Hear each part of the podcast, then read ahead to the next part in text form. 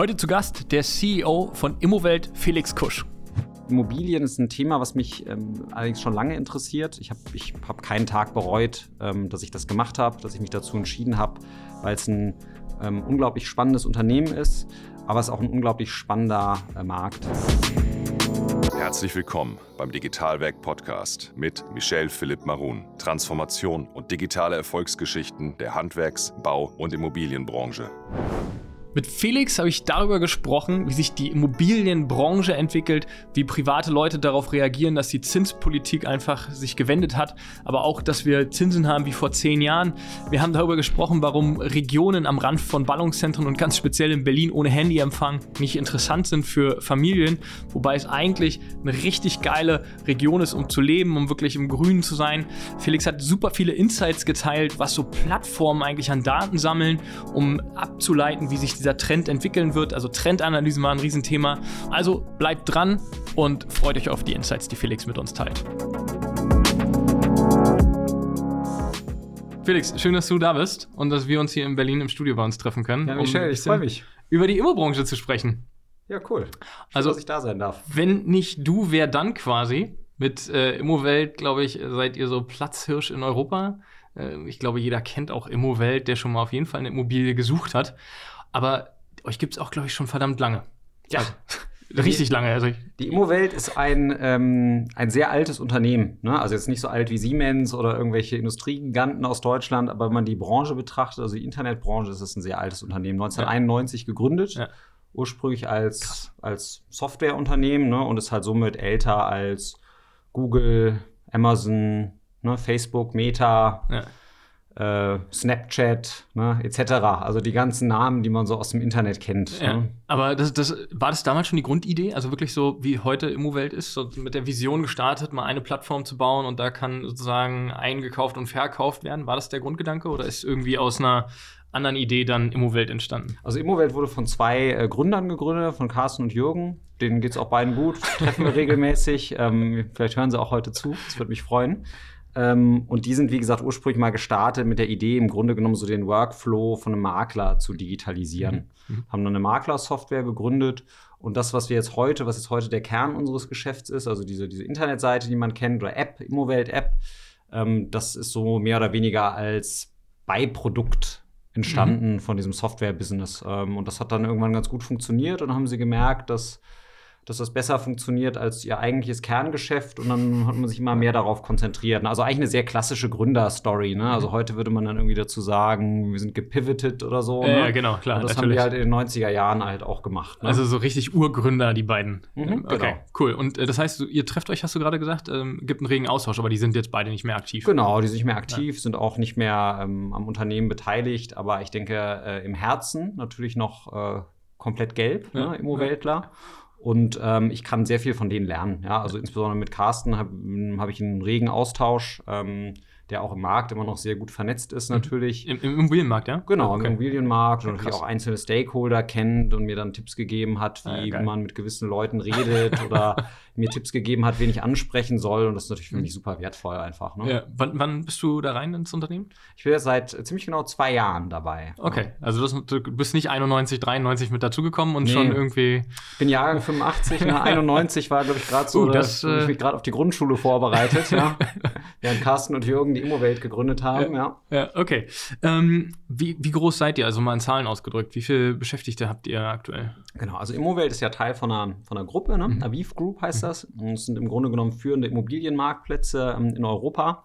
Und Immowelt, Aviv Group beschäftigt in Deutschland ja, gut 500 Mitarbeiter. Ne? Okay, das heißt, ihr seid aber irgendwie Europa aktiv, also europaweit aktiv? Genau, wir haben halt, wir haben marktführende Plattformen in verschiedenen Ländern, mhm. Frankreich, Belgien, ähm, auch in Spanien mhm. ähm, aktiv, ähm, Israel ähm, sind auch immer auf der Suche nach weiteren Aktivitäten. Ja? Also wenn jetzt hier irgendjemand zuguckt oder zuhört, der ähm, einen spannenden Immobilienmarktplatz hat in einem ja. anderen Land, äh, können wir gerne Acqu reden. Akquiriert ihr? Habt ihr echt äh, Wachstumsstrategie ist äh, zukaufen, nicht selber nochmal gründen und irgendwie da jetzt äh, von null aufbauen? Ich denke sowohl als auch. Ne? Okay. Aber diese Immobilienmarktplätze, die leben natürlich ähnlich auch, wie du es jetzt aus dem E-Commerce kennst, von Zalando oder mhm. anderen äh, E-Commerce-Spielern. Die leben natürlich von einer sehr starken Marke und einer sehr mhm. starken Markenpräsenz. Und das ist schwer, sowas ähm, organisch aufzubauen. Also wenn wir jetzt sagen würden, hey, wir wollen irgendwie nach Holland gehen oder so, ist zwar nah an Belgien dran, auch nah an Deutschland dran, aber da halt jetzt eine Marke aufzubauen, die mit dem, mit dem Marktführer wirklich konkurrieren kann, mhm. das ist, ist nicht also leicht. Ist eigentlich das Thema ähm, bei, weil einfach die Markenbildung und Stärkung so viel Geld kostet, weil Plattformtechnologie habt ihr ja, die kannst du ja irgendwie überall einsetzen. Genau, genau. Aber im Grunde genommen ist die Marke und äh, das Geschäft, in dem wir sind, ist ein zweiseitiger Marktplatz. Ja. Ne? Das heißt, das, das profitiert von Netzwerkeffekten auf der Angebots- und auf der Nachfrageseite. Ne? Also auf gut Deutsch da, wo das Angebot ist, da kommen dann die Suchenden hin, weil sie sehen, da sind Wohnungen. Ja. Ne? Und äh, diejenigen, die Wohnungen anzubieten haben, kommen dahin, weil sie wissen, da sind Suchende. Und das ist ein Netzwerkeffekt, der ist, der ist für das Geschäftsmodell sehr entscheidend. Ne? Da will ich gleich nochmal, Felix, drauf kommen mit, mit Suchenden und ob es sie gerade noch gibt oder ob es äh, mehr sozusagen die Findenden sind. Aber ähm, sag mal, warum bist du in die Immo-Welt? Also, du hast, glaube ich, BWL-Hintergrund, ne? Ganz, äh, ich sag mal, ganz klassisch so als. Ja, ursprünglich habe ich mal, ursprünglich habe ich mal so ein, äh, ich sag mal, so ein, so ein Mixed Bag an Dingen studiert. Erzähl also, ich habe in, äh, hab in England ähm, studiert und habe ursprünglich äh, Philosophie, Politik und VWL studiert und danach habe ich einen Master in VWL gemacht, ähm, auch eher jetzt so, jetzt eher so, ich sag mal, theoretisch orientiert. Mhm. Hat jetzt auch mit irgendwie, keine Ahnung, ich zum Beispiel während, während der Uni-Zeit nie äh, Excel oder PowerPoint oder so benutzt. Das habe ich dann zum ersten Mal gemacht, als ich angefangen habe zu arbeiten. Outlook hatte ich auch nie ja. benutzt, ja. bevor ich angefangen habe zu arbeiten. Ähm, und dann, ähm, ja, dann mich über Unternehmensberatung ähm, und dann noch äh, eine längere Station bei Axel Springer Digital bin ich dann halt bei der, äh, bei der Immowelt gelandet. Ne? Und ähm, das ist halt, für mich natürlich eine sehr, eine sehr spannende Rolle, weil es ja. auch anders ist als das, was ich vorher gemacht habe. Ne? Was hast du vorher gemacht? Naja, vorher war das jetzt eher so eine Tätigkeit, was ist die Tätigkeit von so einem Berater oder was ist die Tätigkeit von einem Investmentmanager, was ich vorher war. Ne? Das ist natürlich eine sehr, ich sag jetzt mal, analytische Tätigkeit, wo du irgendwie Dokumente schreibst, Analysen machst, Zahlen das, dir anschaust. Das ne? hast du bei Axel Springer gemacht. Äh, genau, das habe ich bei Axel Springer vorher gemacht ja. und äh, vorher in der Unternehmensberatung. Ja. Und wenn man natürlich dann in so ein Unternehmen reinkommt und dann eher in so einer Managementrolle ist, dann geht es ja viel mehr um ja, wie soll man nennen, so softe Faktoren, ja, musst mit, mit äh, ähm, Leute überzeugen, mitnehmen, ja. Dinge organisieren, ähm, Kollegen, die vielleicht einen Konflikt haben, Streit haben, zu einem Ergebnis moderieren. Das ist, ähm, das aus meiner Sicht sind so die entscheidenden Dinge, mhm. wenn man, wenn man in so einer Managementrolle ist. Mhm. Und das ist natürlich ganz anders, als jetzt, sage ich mal, in, einem, in einer Excel-Tabelle 30 Megabyte Daten zu analysieren. Ne? Es, äh, es, ist beides herausfordernd ja. und spannend, aber ja. ähm, es ist anders herausfordernd und spannend. Ne?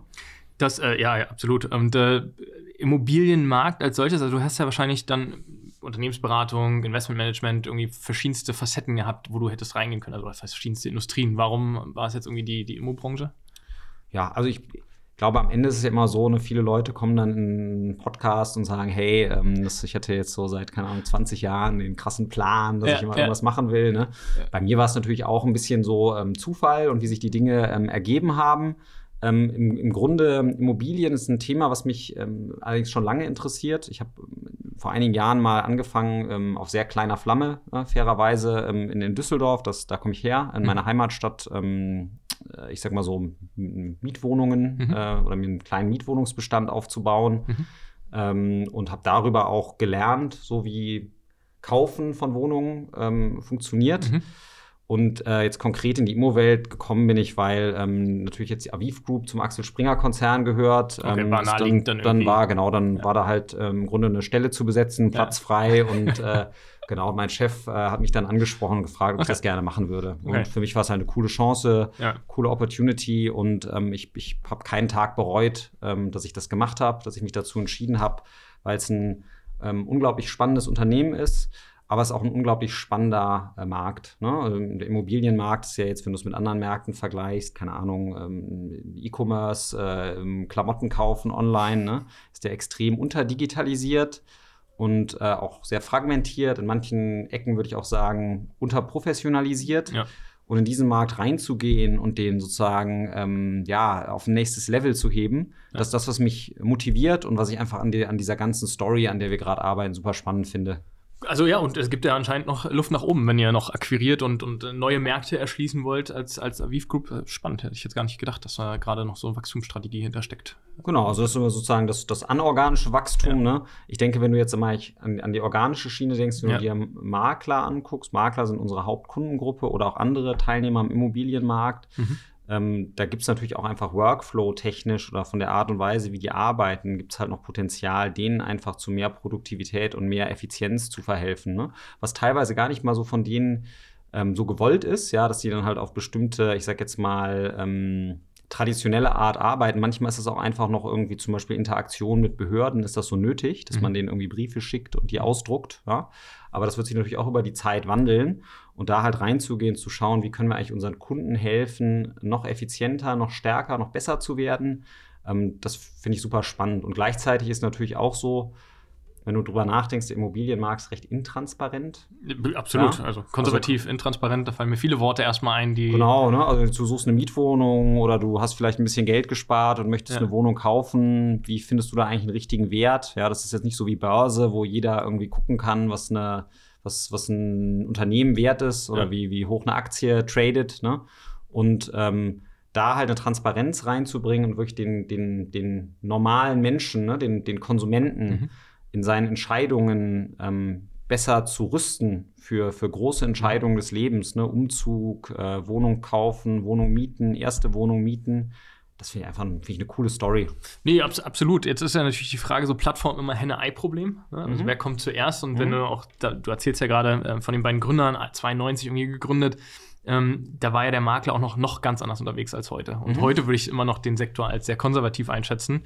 Wie tickt und wie hat es vielleicht auch so aus den Geschichten so eine Anekdote von damals? So, die, waren die Makler damals happy, dass es jetzt eine Immo-Welt gibt oder andere Marktbegleiter, die es ja dann auch irgendwann gab?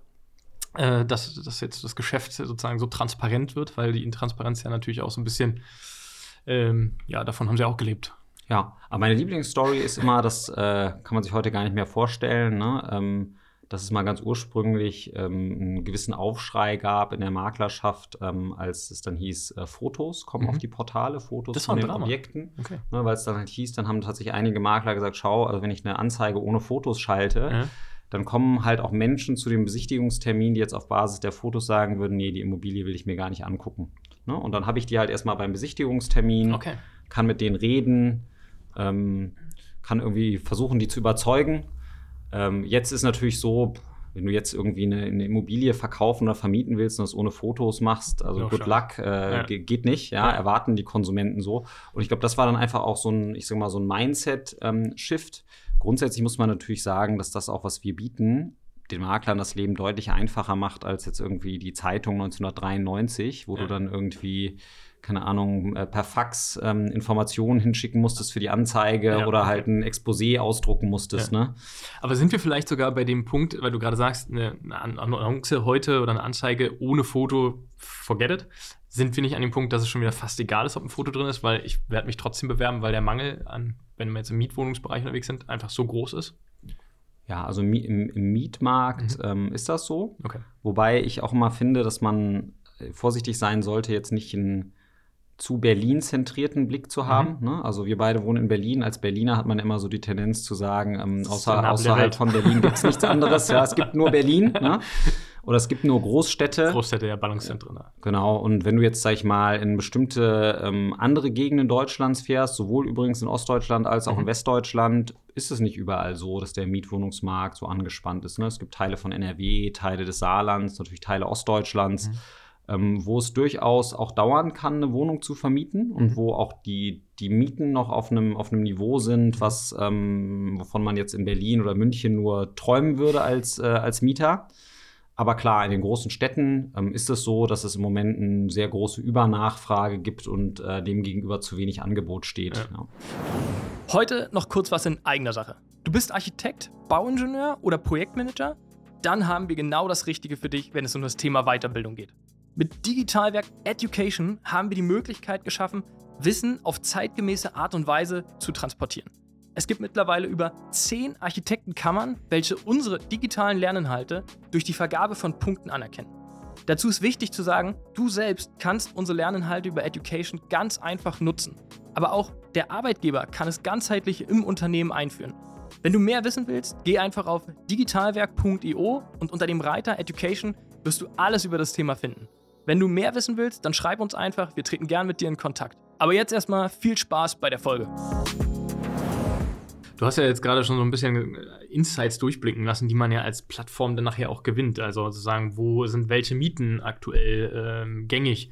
Ähm, wie, wie, groß, wie was tradet ihr da aktuell über die Plattform, also oder andere über eure Plattform? Wie viele viel Wohnungen werden verkauft oder wie viele Häuser? Hast du da ein paar Zahlen? Ja, also wir sind natürlich, wir gehen nicht, wir gehen nicht ganz bis an die Transaktion mhm. ran, mhm. ne? aber wir haben mehrere hunderttausend Listings, ja, also sozusagen at any one point in time. Das ändert sich dann immer so ein bisschen nach Jahreszeit natürlich, ne? aber ich sag mal so 300.000, das ist mal so eine Hausnummer, mit der du rechnen kannst. Mhm. Das sind halt die Wohnungen, die wir auf unserer Plattform gelistet haben, Kauf und, ähm, Kauf und Miete. Das ist für euch eine wichtige KPI, äh, die, die Anzahl der, der Annoncen auf der Plattform. Genau, ja. genau. Ja. Das ist eine wichtige, wichtige Kennzahl und die ist natürlich einerseits getrieben über die, über die Frage, wie viel Angebot kommt eigentlich mhm. auf unsere Plattform und andererseits, wie lange das Angebot auf der Plattform mhm. dann sozusagen gelistet ist. Ne? Ja. Und wenn es länger gelistet ist, dann steigt natürlich auch die Anzahl Listings ähm, äh, am Markt. Genau, 300.000 und äh, Mietwohnungen drehen in den Ballungsgebieten mhm. ähm, relativ schnell. Ne? Okay. Also das heißt dann. Was ist mal Zeitachse? Ein paar Tage. Ja. Echt, ja? Ja, ja. Krass. Also die sind nur ein paar Tage online und gehen dann halt wieder runter. Ne? Krass. Ne? Ähm, und ähm, Kaufimmobilien, das ist dann sehr segmentabhängig, aber die, ähm, die drehen natürlich deutlich langsamer. Mhm. Die sind dann mehrere Wochen, manchmal auch mehrere Monate online. Hat sich das verändert? Sind. Also siehst du da jetzt so eine Veränderung, weil Zinsen sind gestiegen, dass ja. zum Beispiel Mietwohnung läuft gleichbleibend und, und äh, Verkäufe dauern jetzt länger eben? Ja, also als sozusagen, äh, als dann dieser ähm, Angriff auf die Ukraine kam mhm. im Februar 2022, das ist für viele in dem Markt schon eine Zäsur gewesen, mhm. weil dann auch diese ganzen Themen kamen, irgendwie steigende Rohstoffpreise, steigende Inflation, ja. ähm, dann in, in, dem Zuge äh, äh, steigende Zinsen, auch eine Unsicherheit am Markt. Ne? Das mhm. haben sich am Anfang auch viele gefragt, was heißt das jetzt eigentlich für mich, ne? dass jetzt irgendwie 900 Kilometer von Berlin entfernt die ukrainische Grenze ist jetzt nicht so weit weg, nee, kann man an einem Tag locker, locker, locker mit dem Auto hinfahren. Ja. Ähm, Genau, das ist schon, das war schon, schon ein Bruch in dem Markt. Mhm. Ähm, ich würde mal sagen, so bis Anfang 2022 ähm, haben auch Kaufimmobilien oder viele Kaufimmobilien sehr schnell gedreht, also in, in wenigen Wochen. Okay. Und jetzt hat sich die Standzeit von den Kaufimmobilien deutlich ähm, verlängert, weil mhm. einfach die Nachfrage auch ähm, insgesamt geringer ist nach mhm. Kaufimmobilien. Ne? Wobei man ja irgendwie auch sagen muss, jetzt haben wir mal wieder ein Verhältnis, was den Zinssatz angeht. Das ist ja immer oft, ne? Zinsen sind wieder extrem hoch, so hoch wie lange schon nicht. Aber wir hatten das ja schon mal, dieses Bild. Und erkennt ihr da Muster? Also guckt ihr euch irgendwie auch an, was war eigentlich so vor zehn Jahren, als der Zinssatz irgendwie auch bei irgendwie 5, 6, 7, 8 Prozent lag? Genau, also das, das finde ich super, dass du es ansprichst. Das ist für mich auch ein, äh, ein, extrem wichtiger Punkt, auch wenn man mit Marktteilnehmern redet, also sowohl mit Maklern als auch mit Menschen, die kaufen wollen. Mhm. Ähm, 2013 lag das äh, Niveau für eine zehn Jahr, äh, zehnjährige ähm, Hypothek, ja, also mit festgeschriebenem Zins, lag bei etwa 4 Prozent. Mhm.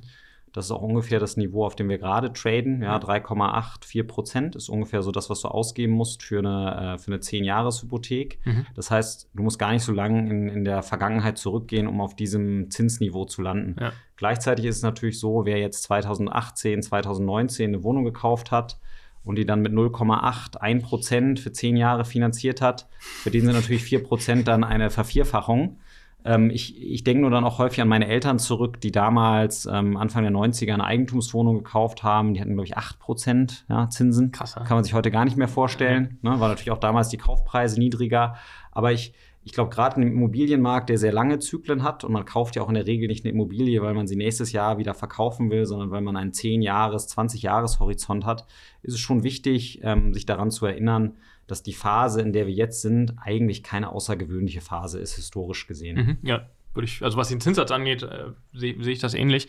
Ähm, wie siehst du die Wahrnehmung aber von den ähm, ja, Privatkunden nachher? Also siehst du, dass irgendwie die Assetklasse eher Einfamilienhaus, ich sag mal 300 Quadratmeter Grundstück am Speckgürtel Berlin jetzt auf die Plattform schwemmen, weil irgendwie Anschlussfinanzierungen nicht gehalten werden können, auch von Privatpersonen? Habt ihr so eine Muster, die ihr da irgendwie erkennt? Oder ist das Hokuspokus, den sich alle einreden, weil der Markt so angeblich sich entwickelt?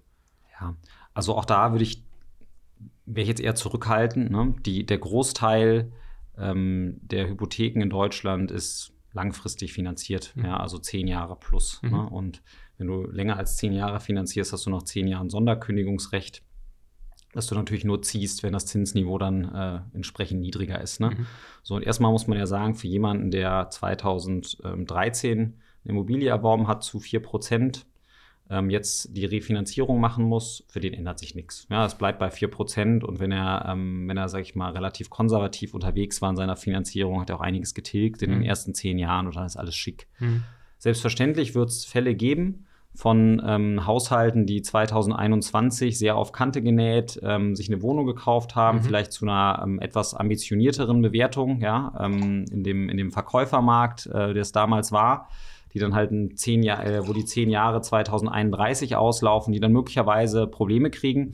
Aber auch da muss man sagen, wir beide wissen heute nicht und keiner weiß, wie 2031 das Zinsniveau ist und wie auch dann die, die Bewertungen von, von dem Asset Immobilie sind. Deswegen auch da wäre ich erstmal ähm, vorsichtig. Mhm. Also äh, kurz zusammengefasst würde ich sagen, ich würde da eher jetzt eine, eine, Ruhe erwarten. Ja, ich würde da jetzt nicht erwarten, dass es da jetzt irgendwie den, den krassen Umbruch gibt. Mhm. Aber selbstverständlich gibt es irgendwie immer Marktteilnehmer, die aus irgendwelchen Gründen in Schwierigkeiten geraten. Gut, die gibt es aber auch ohne Krise und ohne äh, herausfordernde Zeiten, die in, in Schwierigkeiten geraten. Ähm, wenn wir so ein bisschen bei den, bei den Asset-Klassen sind und vielleicht auch nochmal so ein Blick auf die Regionen. Du hast es vorhin auch gesagt, dass irgendwie, wir haben immer dieses Ballungszentrum im Kopf, ja, hohe Mieten und alle wollen dahin. Ähm, erkennt ihr irgendwie so ein bisschen das Thema gar nicht mehr, dass alle in die Stadt wollen, sondern eher nach außen wollen? Also jetzt mal Berlin uns vielleicht angucken. Ich weiß nicht, ob du da einen guten Überblick hast, aber dass man eher so einen Speckgürtel will und da einfach viel mehr passiert und viel mehr Immobilienangebot auch geschaffen wird? Also wir haben uns im Rahmen der Einführung des Deutschland-Tickets im Mai mhm. ähm, verschiedene Ballungsräume angeschaut und geguckt, wenn ich jetzt sozusagen die äh, Regionalexpresslinie entlang gehe und eine Stunde rausgehe aus der Stadt, wie viel, okay. wie viel kann ich da eigentlich sparen? Ne? Mhm. Und das ist, ähm, da liegst du so bei irgendwo zwischen 40 und 60 Prozent gegenüber. Auf den Miet- oder Kaufpreis? Auf den Kaufpreis, Kaufpreis ne? Okay. gegenüber mhm. dem Kaufpreis, den du in der äh, Stadt zahlen würdest. Bei der Miete ist es wahrscheinlich ähnlich, mhm. vielleicht sogar noch ein Stück weit krasser. Mhm. Aber das heißt, erstmal ist es für gerade für Familien und für Menschen, die vielleicht nicht fünf Tage die Woche in die Stadt müssen, ins Büro, weil sie Homeoffice machen können, mhm. ist das eine attraktive Geschichte. Mhm. Das gesagt, und das sage ich jetzt auch sehr stark mit der Berliner Brille, haben wir in Deutschland natürlich immer noch ein Stück weit ein Infrastrukturproblem. Ja, also hier in Berlin haben wir natürlich die Situation, dass ähm, es eine gute RE- und S-Bahn-Anbindung gibt, durchaus auch in umliegende Gemeinden. Mhm. Aber was ich natürlich hier als sehr krass empfinde, ist, dass wenn du hier mal 20 Kilometer rausfährst, ja, äh, im Norden aus Berlin raus, hast du einfach kein Handyempfang mehr. Ne? Ja. Und da ja. sage ich halt einfach ganz praktisch gedacht, welche, welche junge Familie, welches junge Pärchen möchte denn in eine Gegend ziehen, ja. wo sie kein Handyempfang haben oder wo sie kein Highspeed-Internet haben können. Ne? Und da ist dann schon meine Forderung an die Politik, macht das besser. Ne? Ja. Sorgt dafür, dass ähm, auch in ländlichen Gebieten äh, schnelles Internet, ähm, schneller Mobilfunk da ist, dass irgendwie Schulen halbwegs in der Nähe erreichbar sind. Und wenn wir das, wenn wir das schaffen, ist das einerseits natürlich ein Upgrade sozusagen für die ländlichen Gebiete. Andererseits wird es aber auch einen gewissen Nachfragedruck aus der Stadt herausnehmen, weil muss man ja auch ganz ehrlich sagen, unabhängig von der Leistbarkeit, es haben ja auch gar nicht alle Leute Lust, an einer lauten Straße zu leben mit vielen Abgasen, ähm, wo die Kinder nicht irgendwie ins Grüne in den Garten äh, laufen können.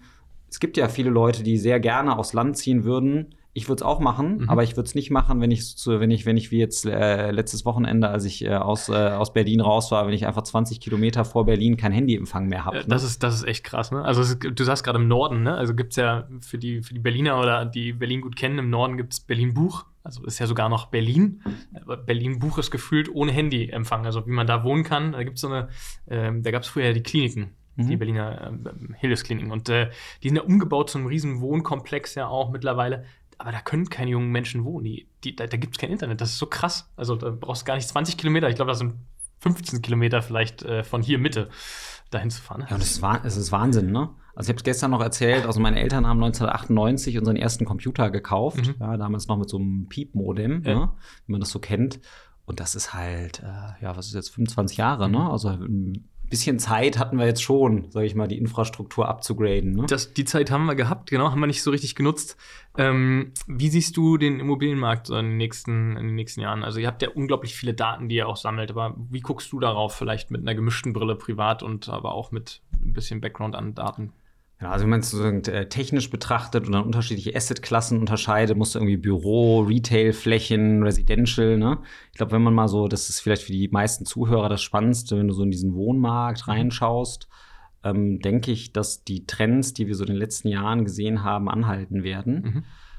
Du hast leider immer noch die Situation, dass viel zu wenig gebaut wird, dass es auch schwierig ist zu bauen. Ja? Mhm. Also ich habe gestern zum Beispiel einen Projektentwickler getroffen, der an, an verschiedenen Projekten dran ist in unterschiedlichen Städten und der mir auch einfach gesagt hat, schau, das dauert extrem lange da Genehmigungen zu bekommen für Einfamilienhäuser, für Mehrfamilienhäuser, mhm. auch fairerweise nicht in allen Städten gleich lang. Ne? Ja, nee, nee, das aber, ist ein großes aber, Problem.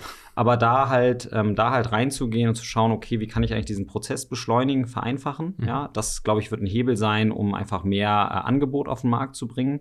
Aber strukturell wird es dauern, bis das Angebot da ist. Mhm.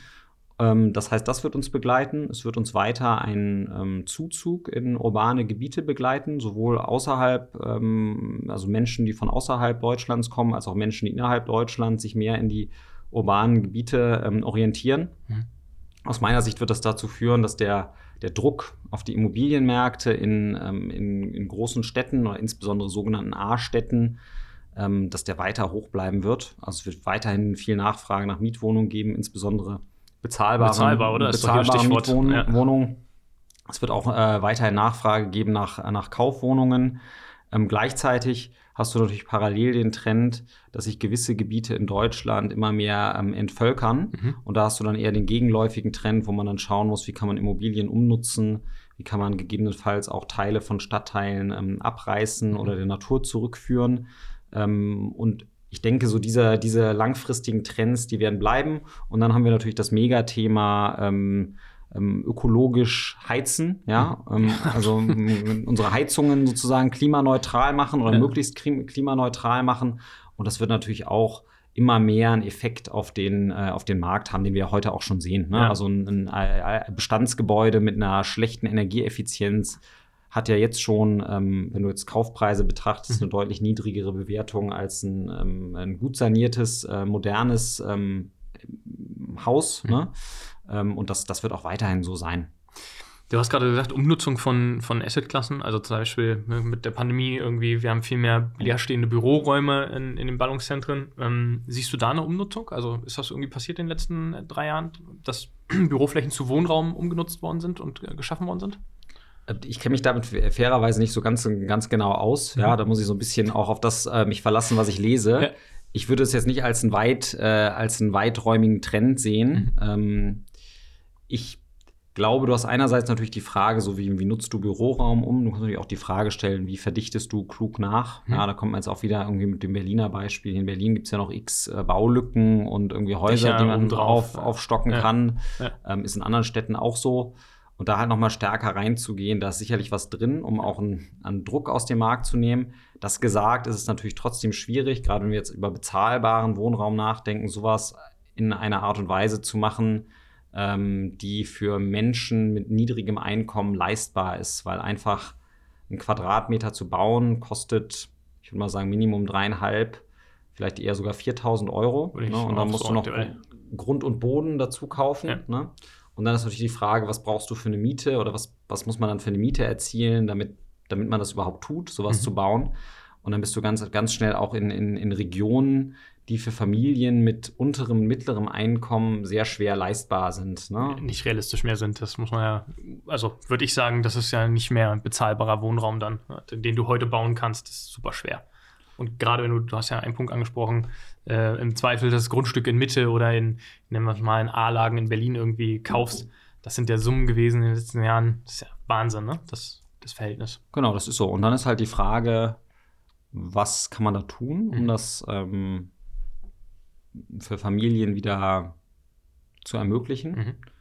Und aus meiner Sicht gibt es da eigentlich ähm, zwei wichtige Hebel, die beide gerade nicht bespielt werden oder nicht ausreichend bespielt werden. Das eine ist in der Tat, das Umland attraktiver zu machen. Absolut, ja. Ähm, und das wird halt einfach Nachfragedruck rausnehmen. Ähm, das andere ähm, ist aus meiner Sicht nochmal stärker mit gezielter ähm, Förderung reinzugehen und die Förderung so zu gestalten, ähm, dass ähm, die dann auch tatsächlich von, dass sie tatsächlich bei, bei, bei den Menschen ankommt. Ne? Also ich gebe jetzt mal ein Beispiel. Ich habe bei meiner Wohnung ein äh, Sicherheitsschloss mhm. ähm, eingebaut, ja, also ein Einbruchsschutz letzten Endes. Ne? Und ähm, das, äh, dafür habe ich eine KfW-Förderung gekriegt. Ja. Was hast denn du für ein Schloss verbaut? Ja, einfach so eine Stange, dass man es nicht so, dass man die Tür nicht so einfach aufbrechen kann. ne? Aber, die, aber, aber, bei dir zu Hause aber die, Fra die Frage, die sich natürlich dabei stellt, ist, bin ich jetzt oder ist jetzt dieser, dieser, dieser Tatbestand oder dieser, diese Geschichte, ja, ja. Äh, mir ein Sicherheitsschloss zu geben, ja. ist das jetzt etwas, was ähm, förderwillig ist, ja, ja oder was, was, was man fördern sollte. Ich kenne ich kenn genauso auch ähm, äh, Anekdoten, da geht's dann eher so um Millionenbeträge, wo dann halt KfW-Förderungen für Neubauprojekte ähm, ausgegeben wurden, mhm. wo der Projektentwickler sagt, hey, ich hätte es auch gemacht, wenn ich die Hälfte der Förderung mhm. gekriegt hätte. Ne? Mhm. Und ich glaube, dann bist du halt sehr schnell bei der Frage, kann man halt diese Mittel äh, vielleicht ein Stück weit effizienter einsetzen ja. und gezielter ähm, ja. Familien mit niedrigem Einkommen unterstützen? Kann man sie vielleicht auch, vielleicht auch einsetzen, um dem Staat die Mittel zu geben, ähm, äh, selber wieder stärker in den Wohnungsbau zu gehen? Mhm. Ähm, und da, glaube ich, müssen wir viel stärker rein. Und eigentlich ist es ja im Grunde eine Umkehr von dem Trend, den, man, den wir in den Nullerjahren gesehen haben, wo viele Kommunen, Berlin, Dresden, Kommunen im Ruhrgebiet, ähm, in anderen Gebieten, im Grunde ihr Tafelsilber verkauft haben. Absolut. Also die ganzen Wohnungen im kommunalen Bestand Absolut. wurden verkauft. Und ähm, jetzt ist es vermutlich so, dass viele Stadtoberhäupter denken, huch, wenn wir das damals nicht gemacht hätten, wäre es wahrscheinlich besser. Aber deshalb bin ich überzeugt, dass man diesen Trend ein Stück weit umkehren muss und einfach schauen muss, wie kann man da stärker reingehen und dann wirklich auch von staatlicher Seite unterstützen. Nur nicht hoffentlich äh, zu viel an dem Paradebeispiel Berlin wieder äh, die anderen Städte sozusagen sich nehmen und dann teuer die Wohnungen wieder zurückkaufen, ne? für einen Faktor 100 oder so im Zweifel in den Nullerjahren verkauft und jetzt zurückgekauft für einen Faktor, der einfach nicht realistisch genau, ist. Da gibt es ja so ein paar. Ne, oder, oder, oder du, kann, du kannst ja auch ähm, äh, du kannst ja auch bauen, ne? du kannst ja auch Land, ja, Land aus der Stadt, also Stichwort hier in Berlin, jetzt auch wieder sehr Berlin zentriert heute, ne? aber Stichwort Tempelhofer Feld, ja, hast du eine riesige, du hast ja eine riesige Fläche, wo ich jetzt sagen würde, ich weiß, da gab es mal eine Volksabstimmung, aber ich würde mich jetzt mal hinstellen und sagen, hm, würde ich vielleicht noch mal überdenken, ob ja. man da nicht ein bisschen Wohnraum schaffen kann. Ja. Das ist ja Land, was im Grunde der, dem Staat gehört. Ähm, ich, wenn die andere in anderen Städten frage ich mich dann immer, warum werden nicht stärkere Auflagen gemacht, wenn man Land verkauft. In meiner Heimatstadt ähm, wurde ein großes Gebiet neu entwickelt in mhm. Düsseldorf ähm, am, am Derendorfer Güterbahnhof. Mhm. Das sind jetzt nur Luxuswohnungen. Da habe ich mir dann auch gedacht, okay, da hätte man doch auch als, äh, als verkaufendes äh, Unternehmen, das war jetzt, das war, glaube ich, jetzt Land, das der Deutschen Bahn mal ursprünglich gehörte, ja, genau. ja. hätte man doch auch sagen können, hey, wir geben jetzt gewisse Auflagen, dass wir das nur an Bauträger verkaufen, die sich committen, 20 Prozent der Wohnungen ja. ähm, äh, zu, einem, zu einer gedeckelten Miete ähm, äh, zu errichten. Ja. Und ich denke, du hättest dann immer noch Bauträger gefunden, die das sehr gerne gemacht hätten. Absolut. Natürlich dann zu einem mal geringeren Preis das Land ja. gekauft hätten. Aber, ich, aber da gibt es ja schon viele Wege, was man da machen kann. Mhm. Mhm. Ähm, ich denke, das ist dann halt nur eine Frage, dass sich die Politik da richtig drauf fokussiert, die richtigen Dinge tut ja. und die dann auch effizient tut. Ja, also das, das glaube ich auch. Also es gibt ja auch immer, jetzt haben wir sehr, sehr negative Beispiele gefunden. Ich glaube, so ein paar Piloten, äh, Satelliten, die schwören da draußen schon rum, die sehr positiv sind. Also zum Beispiel TXL, ähm, Flughafen da haben wir einmal äh, Schönefeld mit, äh, Entschuldigung, äh, Tempelhof mit einem negativen Beispiel. Im Volksabstimmung da passiert irgendwie gar nichts. Ne? Tote, totes Land und alle können grillen und Fahrrad fahren, ist auch gut und wichtig. Aber im Verhältnis zu dem Wohnraum schaffen in Berlin, Tegel werden irgendwie 5000 Wohnungen geschaffen, glaube ich gerade, oder 10.000 das sogar. Genau. Das ist natürlich ein gutes Beispiel auch mal wieder. Ähm, nee, genau. Oder es gibt jetzt auch, keine Ahnung, jetzt äh, Intel-Fabrik wird in Magdeburg gebaut. Ne? Okay. Die Stadt Magdeburg hat jetzt eine äh, äh, eine Taskforce geschaffen, ja, und überlegt, Echt, ja, überlegt, wie, wie, kann man, ja, wie kann man da halt für Angestellte und, und äh, äh, andere Menschen, die da jetzt hinziehen wollen, irgendwie Wohnraum schaffen, was kann da attraktiv sein. Okay, krass. Und deswegen solche Beispiele gibt es ja auch. Und ich bin jetzt auch kein, kein Fan davon, immer nur zu sagen, alles ist schlecht und die Politik ja. zu bashen.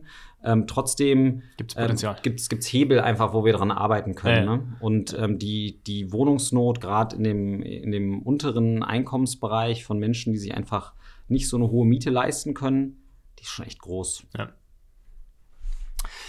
Felix, ich glaube, an der Stelle haben wir mal so völlig abgegrastes Thema, so Plattformen von euch, aber du hast ja auch krasse Insights geliefert, also du scheinst einen guten Überblick zu haben, äh, in deiner Position wahrscheinlich auch recht wichtig, ähm, über den Immobilienmarkt einfach und eine persönliche Meinung, was ich auch mal ganz charmant finde, dass, dass man da so ein Standing hat irgendwie.